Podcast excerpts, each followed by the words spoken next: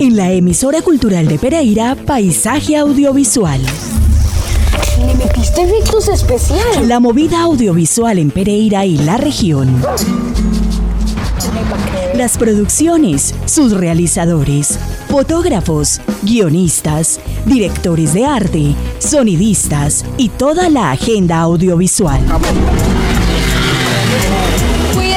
La más completa programación en cineclubes, talleres, certámenes, becas y convocatorias de interés para el creciente sector audiovisual. Vamos, no creo que sea nada peligroso. Paisaje audiovisual, con la producción de Gustavo Acosta.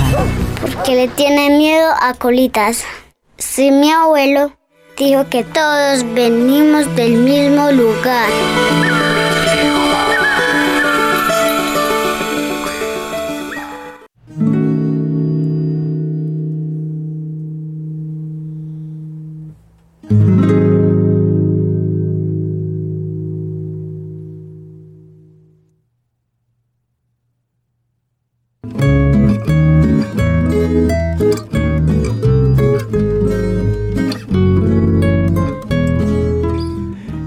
Buenas tardes.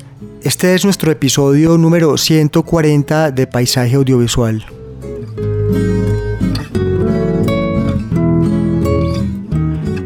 Como invitado en la tarde de hoy tenemos a Gaby Maeche, director de arte, vestuarista, maquillador y en general un personaje supremamente importante dentro de las producciones de nuestras realizaciones regionales.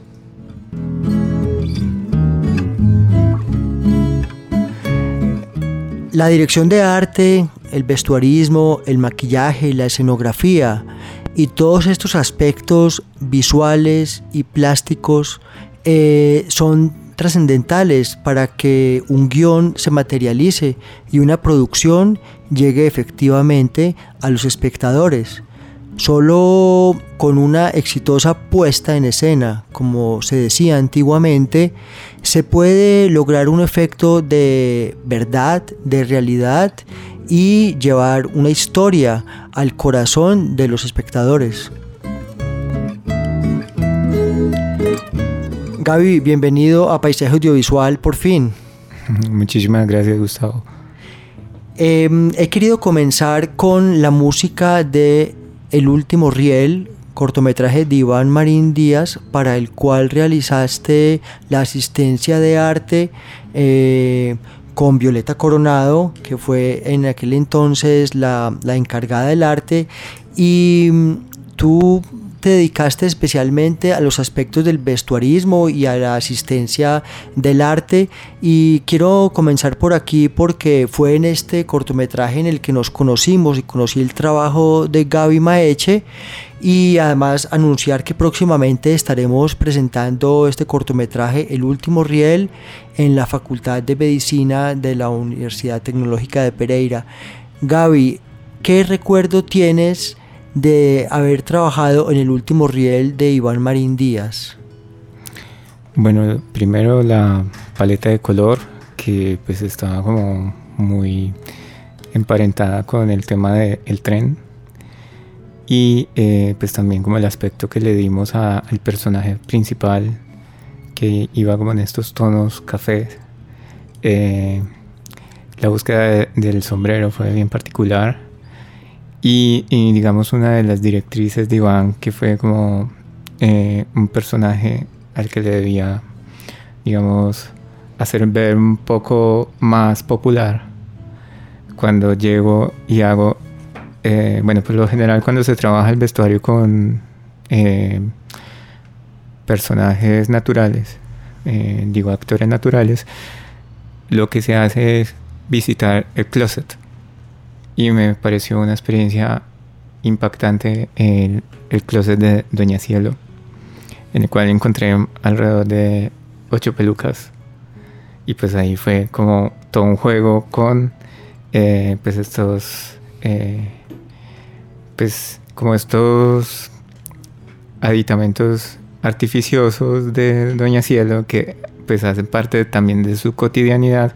Fue todo un juego de fotografía, pues pose, fotografía, ¿cierto? Como un estudio muy interesante de, de personaje. Y pues de hecho en la dirección de arte es uno de los momentos más bellos, el encuentro de ellos dos, de, de la dueña del bar con el protagonista. Tiene una paleta de color bien interesante.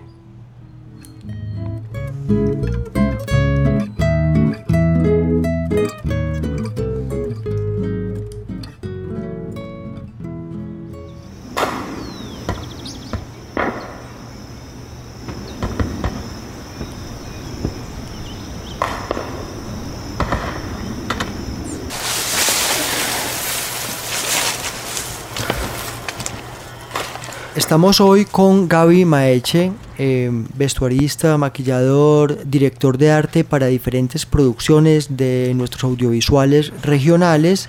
Eh, Gaby Maeche es artista visual, educador en, el arte también y eh, con una experiencia que queremos señalar hoy y queremos recorrer acompañados de Gaby Maeche porque son muchas las realizaciones en las que ya has tomado parte eh, hablemos ahora de tu trabajo con Sebastián Valencia Muñoz. Eh, estamos escuchando un poco la, banda sonora de eh, el cortometraje Montañas. Tú trabajaste con Sebastián en Montañas, en El Remanso y en Zarzal, eh, allí acompañando también el trabajo del artista Gabriel Posada, otro reconocido director de arte y artista de nuestra región. Eh, cuéntanos Gaby, por favor, cómo ha sido la experiencia de trabajar y qué roles has ejecutado en las diferentes producciones de Sebastián Valencia. Yo entro eh, con Sebastián Valencia en el momento que requiere alguien que haga efectos especiales, porque eh, digamos que una de las escenas más eh, crudas que hay dentro del cortometraje es la recreación de una masacre. Entonces allí hay litros de sangre que pues eh, se hicieron a, partir de los efectos especiales. Ah, también había como que hacer una herida al protagonista y pues el tema también de vestuarismo pues fue como ahí aliado en este rol dentro de montañas.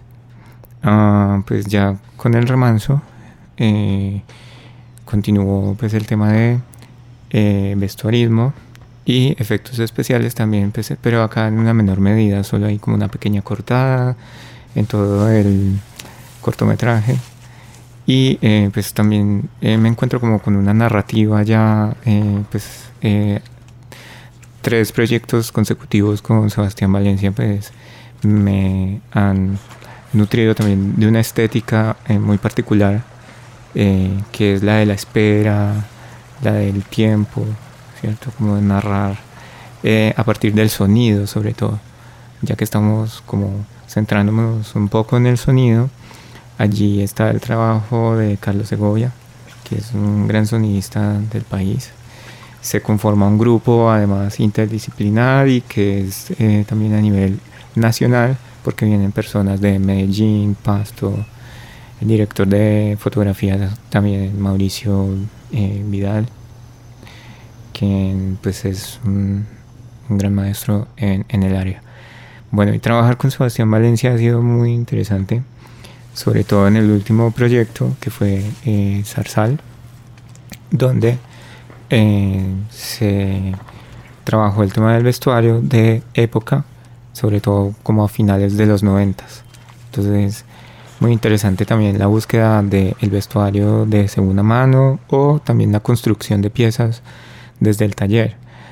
Aquí cabe aclarar y mencionar al taller 302, quien ha sido un gran apoyo en el vestuarismo, sobre todo también en, la construcción de piezas de época, porque pues una de las escenas que más recuerdo de Zarzal eh, fue el tema del balneario, donde pues era mm, necesario construir las piezas desde cero, dadas las características de las piezas de baño de la época. ¿no? Mm.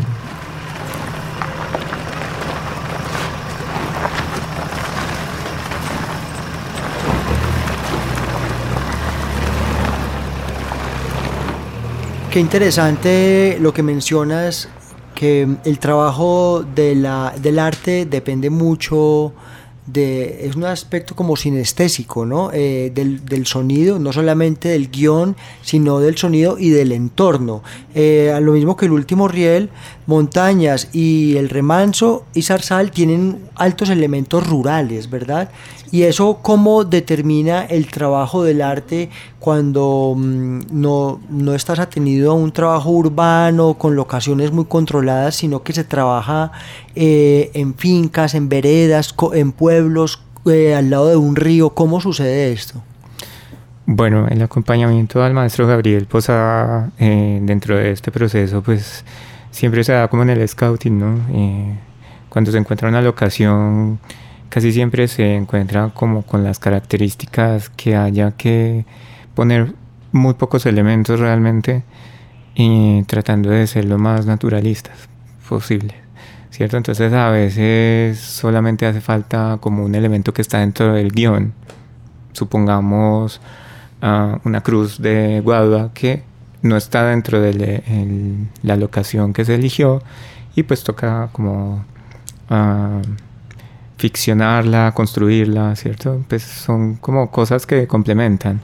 O la mancha de sangre en la pared, o pues cosas como eso. También aprovechar un poco lo que se encuentra dentro de la locación, reagruparlo, básicamente eso.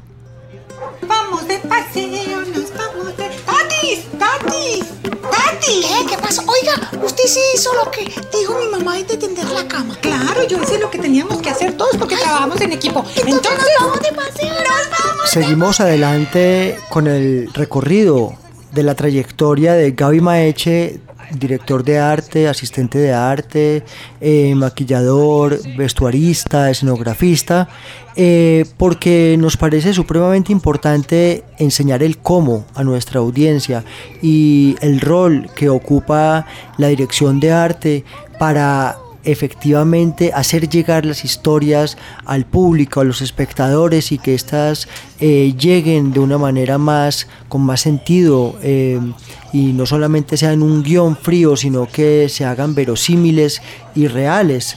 Em, habíamos hablado entonces de las piezas El último riel de Iván Marín, de Montañas, El remanso y zarzal de Sebastián Valencia y en lo que estamos oyendo, trabajaste con el también importante realizador Wilmer Soto. Esta es una pieza institucional que se hizo para la Carder. ¿En qué consistió este trabajo que tiene un público muy específico y cuál es el reto para el director de arte al trabajar en este formato?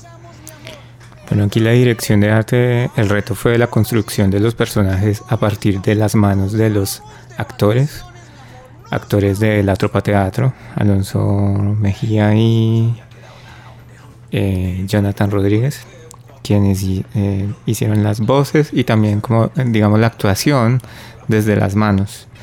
Era entonces encontrar características humanoides en, las manos con un referente que me pasa Wilmer y pues allí como darle vida a estos personajes a partir del body paint eh, con un fondo azul muy simple y pues eh, digamos que ya con la parte de pintura,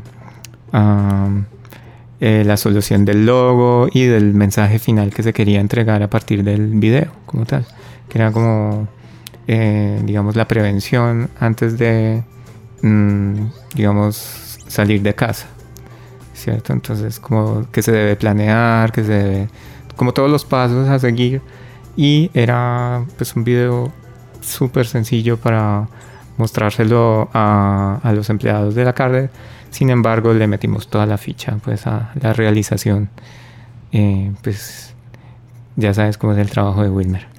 En los audiovisuales la sencillez no existe porque precisamente, claro, el público recibe algo pero no se imaginan todo el trabajo que acabas de describir y todo lo que eso se lleva en cuestión de recursos, de tiempo. Em, como lo decíamos, eh, tú eres artista visual y y digamos que este es un trabajo exigente desde el punto de vista de los conocimientos que se recogen por la experiencia como artista en diferentes campos y, en la formación. Em, hay que ser muy recursivo y muy ingenioso. Eh, hemos tenido en paisaje audiovisual directores de arte, muchos de ellos arquitectos, también artistas.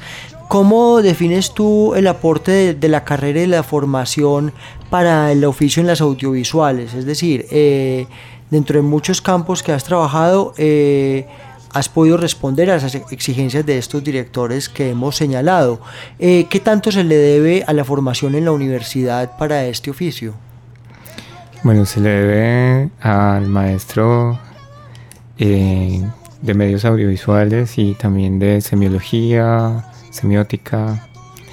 Estamos hablando del maestro Luis Aldana, que pues es, eh, digamos, es viene con sus estudios en televisión de la Universidad Nacional y los aplica a las clases. Ah, realmente lo que logra en, los estudiantes es como sembrar esa inquietud, porque no se profundiza mucho en la carrera. Sin embargo, pues empieza uno a indagar en el videoarte, en, también en los videos experimentales. Y siempre hay una dirección de arte, digamos, desde la construcción de un, un desnudo con atmósfera a partir de la fotografía para luego pasarlo al óleo, que era como lo que nos exigía un poco la academia. Entonces es también expandir esa pintura. Mm, algo que también les afirmaba yo a mis maestros era como que el maquillaje es pintura expandida, ya que desde mi práctica drag, eh, pues eh, digamos que se eh, plasma en lo mismo en la pintura, ¿cierto? Está presente la brocha, está presente el difuminado, el color.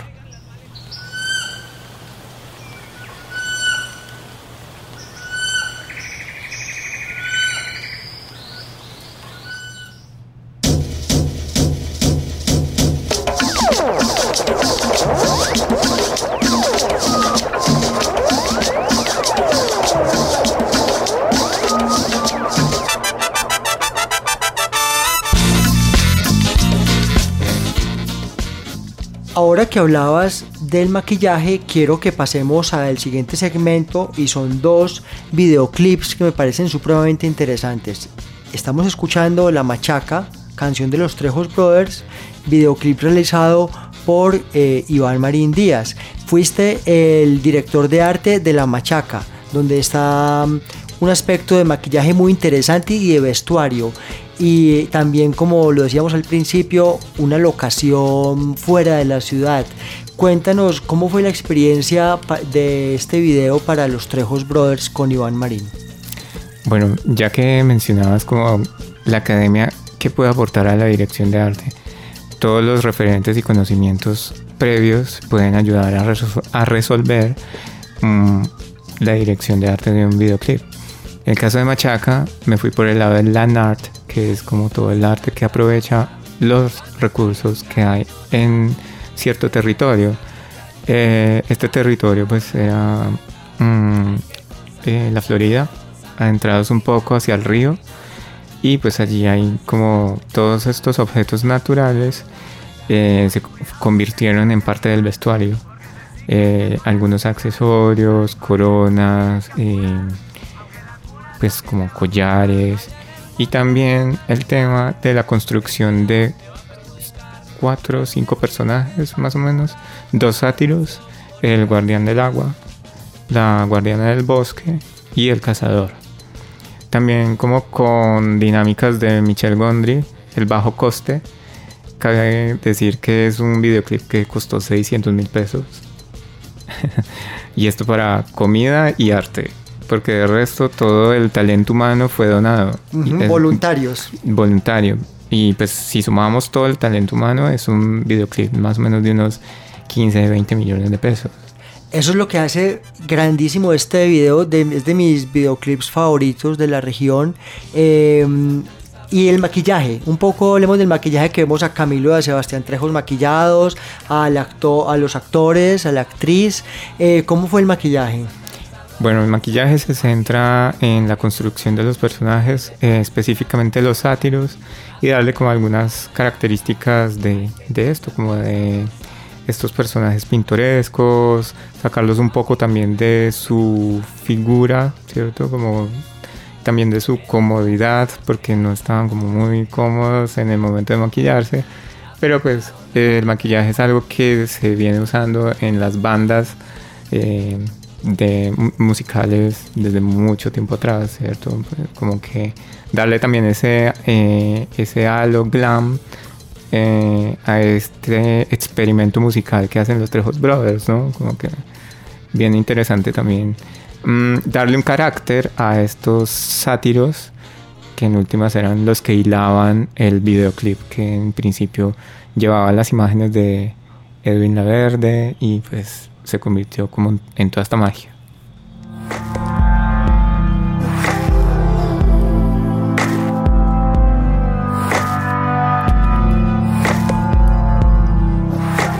Esta es una canción de un artista internacional.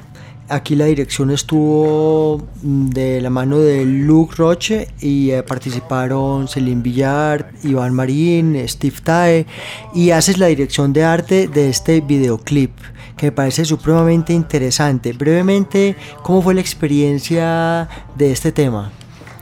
Bueno, acá hay todo un trabajo de comunidad eh, donde Luke Roche hace una avanzada y se hace amigo de eh, comuneros y la parte de Galicia. Esto con el ánimo de hacer scouting y también cómo encontrar los actores naturales. Luego llego, hago el scouting eh, con guion en mano y pues empezamos como a solucionar las locaciones, el tema de color, también el tema... Uh, pues hay un arma que es un cuchillo eh, fue, digamos, como la, lo más difícil de solucionar porque pues presenté varias, eh, digamos, varias opciones de cuchillo y terminamos por utilizar uno de la cocina de Luke.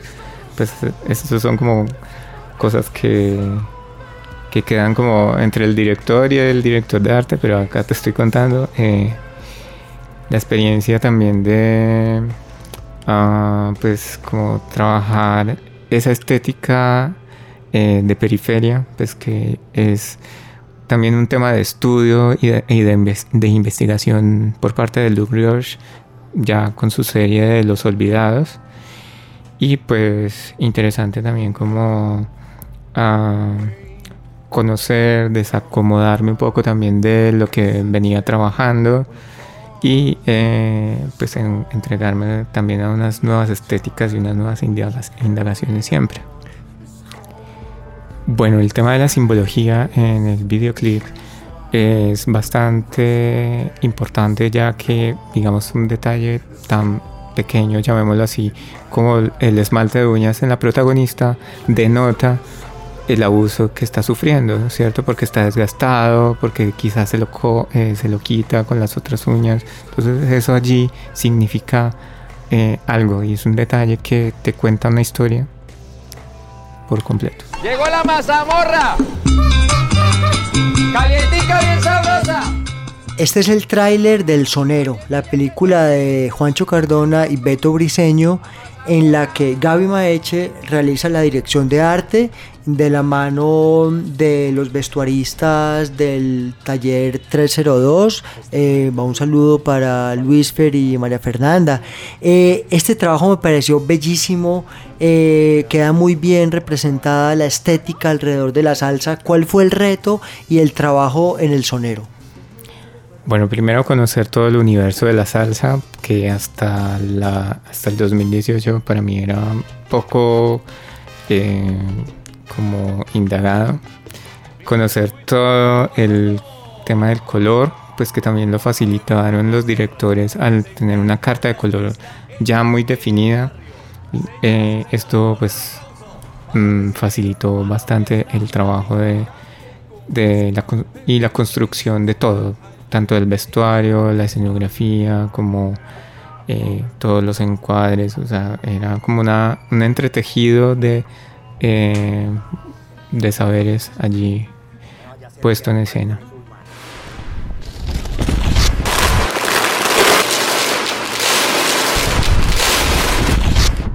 Quiero que terminemos este programa, Gaby, con un aspecto completamente, digamos, personal, pero además en el cual tú desembocas toda tu energía y tu aspecto y tu perfil formador. Como artista visual y licenciado, has consolidado una metodología y una serie de temas los cuales desarrollas a nivel pedagógico didáctico. Lo has hecho tanto en la Secretaría de Cultura de Pereira en los laboratorios de formación en artes como también en muchos proyectos personales que implican la performance, el trabajo drag y para mí esto es lo, más sensacional de todo tu trabajo desde lo que lo he conocido. Eh, hablemos un poco de cómo congenias la parte educativa pedagógica con además tus investigaciones personales? Bueno, de la mano de los laboratorios de creación en artes en dirección de Georgina Montoya en el año 2019, cuando entró al área, eh, ella plantea el tema de transversalizar mi cuerpo de obra que tiene que ver con el amor y sus excesos y un poco también el tema del sonido y ah, como todas las etapas del amor, desamor y también como eh, una búsqueda desde el símbolo. Digamos que los dos productos más importantes em, dentro de mi carrera son eh, vestigios de adhesión periférica, que fue la activación de dos trajes hechos completamente de velcro con dos actores y pues también mm, eh, pues entre los que estaba Kyle Lepscalio y, y Gaby Maicia, mi persona, activando estos dos trajes de velcro. allí fue importante el tema del trabajo colectivo porque digamos que la dirección de fotografía y también la construcción del el sonido específicamente son también clave para dar y transmitir este tema del el desapego a partir del velcro. Es como coger todo un material textil y convertirlo en arte conceptual, ¿cierto? Como que... Eh, y pues también el tema de el, esto que estamos escuchando ahí el fondo tiene que ver con Pegote, que también es una construcción colectiva donde la realización audiovisual está de la mano de Sebastián Vargas y también hubo como un estudio consciente del sonido que produce la destrucción de bombones en forma de corazón. Esto con el ánimo de una destrucción simbólica, por supuesto, de ah, el amor romántico, que es el que tanto daño nos hace.